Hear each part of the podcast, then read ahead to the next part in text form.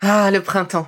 La saison, les fruits reviennent sur nos étals, un vrai bonheur. Et pour profiter de ces fruits toute l'année sans attendre, Materne a inventé les gourdes Pimpot en 1998. C'est fou, j'ai l'impression d'avoir toujours eu ces gourdes avec moi. Et pour profiter partout de ces gourdes fruitées, savoureuses, préférez la version sans sucre ajouté. Le format nomade en fait un compagnon incontournable du goûter de nos enfants, petits et grands. Plutôt indispensable d'ailleurs, quand l'on sait que d'après une enquête du Crédoc menée en 2019, 69% des jeunes de 3 à 17 ans ne consomment pas assez de fruits et légumes et ont en revanche un goûter bien trop sucré.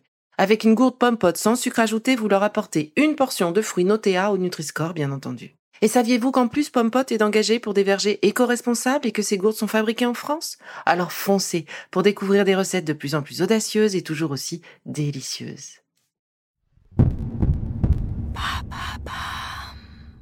Hello les bamos Vous avez sans doute remarqué qu'on a récemment sorti des nouveaux podcasts. Mais bon, pour ceux du fond qui n'auraient pas trop suivi, en voici un.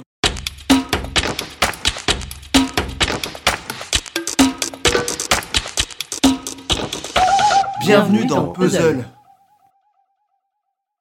Vous aimez la pop culture On vous l'offre sur un plateau dans Puzzle, votre nouvelle dose de culture au quotidien.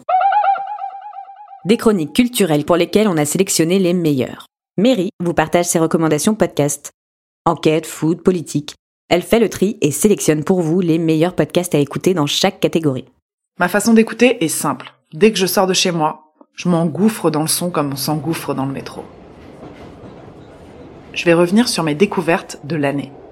Et pour faire ma sélection, j'ai choisi des formats qui ont tous pour point commun le storytelling, parce que c'est quand même la base. Et pour finir en beauté, je vous balancerai mon crush, celui auquel je pense en premier quand on me demande quoi écouter.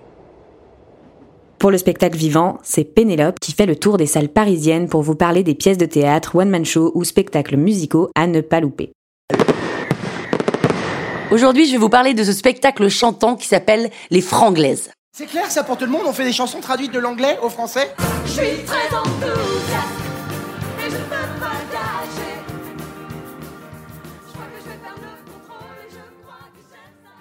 Karen, elle, vous parle littérature.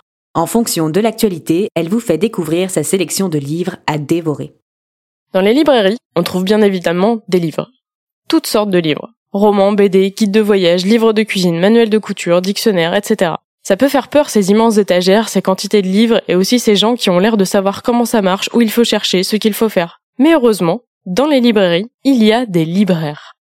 Jonathan, lui, écume les salles obscures pour vous parler ciné. Blockbuster, film d'auteur ou d'animation, il vous donne son avis sur les derniers films à l'affiche. C'est un but clair à comprendre et dans un jeu on le sait parce que finir le niveau est le seul moyen de passer à la suite, d'avancer. Et des niveaux, 1917 n'est fait que de ça. Son espace est lui-même un grand monde découpé en plusieurs sous-niveaux comme la carte d'un Super Mario. Je veux dire, le séquençage est littéralement ponctué par des plans qui font penser à des débuts ou à des fins de niveau. Cela rend le découpage du film ultra transparent et la progression très didactique. Et enfin, toutes les deux semaines, Julien part à la rencontre d'un artiste et explore avec lui un lieu pour mieux sonder sa personnalité, ses inspirations et son parcours. Dans le décor, c'est donc une rencontre en forme d'exploration sonore pour redécouvrir le parcours d'une personnalité, sonder ses inspirations et faire l'état des lieux de ses projets. Les murs avaient des oreilles, désormais ils ont une voix. Bonjour, Bonjour. vous avez rendez-vous? Oui, j'ai rendez-vous avec grand corps malade.